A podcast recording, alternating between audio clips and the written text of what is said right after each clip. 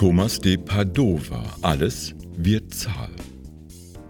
Auf dieses Buch gestoßen bin ich bei meinem regelmäßigen Radiohören in WDR 5 in der Sendung Neugier genügt Redezeit.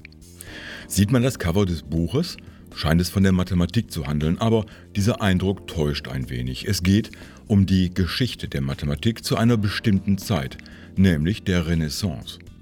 Doch in erster Linie drehen sich die Kapitel um die großen Protagonisten dieser Zeit und das wieder sind gar keine reinen Mathematiker, sondern eher Künstler. Johannes Müller alias Regiomontanus, Leonardo da Vinci, Albrecht Dürer. Natürlich geht es auch um Mathematik, aber das bis auf das letzte Kapitel eher am Rande.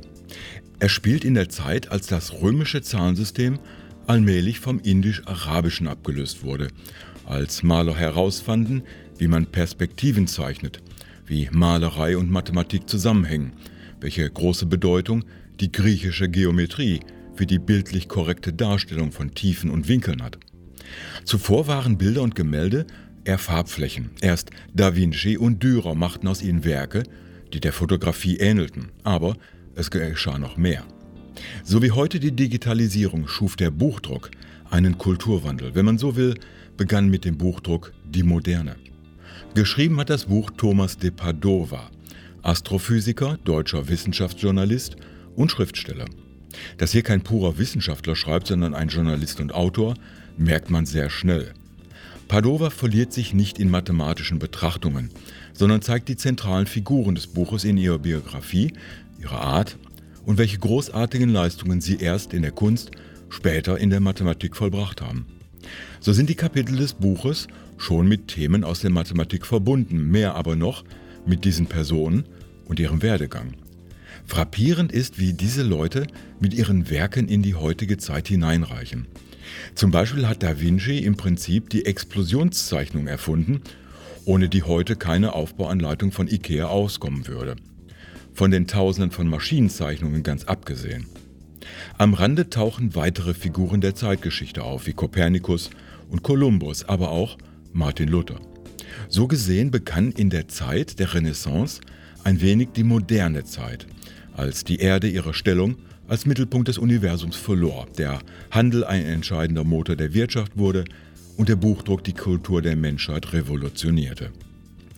Den Abschluss bildet neben einem Italiener der Pfarrer Michael Stiefel, den man wegen seiner fehlerhaften Berechnung des Zeitpunktes des jüngsten Gerichtes beinahe gelüncht hätte, auf den aber unser Plus für Addition und Minus für Subtraktion sowie das Wurzelzeichen zurückgehen, der überhaupt als erster eine mathematische Formelsprache erfunden hat, die bis heute gilt.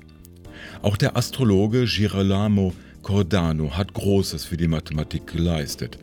Nicht nur hat er die Grundlagen der Wahrscheinlichkeitsrechnung gelegt, nicht nur aus Liebe zur Mathematik, sondern gerade wegen seiner Spielsucht. Zum Schluss geht es um den Streit zwischen Stiefel und Cordano um das Lösen kubischer Gleichungen. Die einzige Stelle im Buch, an der man mit einigen mathematischen Details konfrontiert wird. Diese Entwicklung kennzeichnet die Abtrennung der Algebra von der Geometrie. Die mathematischen Fragen sind nämlich nicht mehr geometrisch lösbar wie zuvor. Damit ist alles wird Zahl trotzdem weniger ein mathematisches als ein historisches Buch. Irgendwo auch Biografie, Zeitgeschichte und Kunstgeschichte, wie sich Deutschland und Italien in vielen Bereichen gegenseitig gefördert haben. Padova schreibt diese Geschichten unterhaltend wie auch faszinierend. Ich habe das Buch fast in einem Zug durchgelesen. Hat man einen gewissen Sinn für Mathematik und Geschichte, erfährt man viel über die Hauptdarsteller, aber auch über die allgemeine Geschichte und Hintergründe der Entwicklung. Dabei lässt sich hier und da eben ein kleiner Ausflug in mathematische Themen nicht vermeiden, aber selbst die gelingen Padova unterhaltend statt gelehrig. Man braucht also keine besondere Beziehung zur Mathematik für dieses Buch. Man kann es einfach so lesen und eine Menge Dinge über historische Personen lernen, von denen man doch eher wenig wusste. Klasse Buch, lesenswert und clever geschrieben.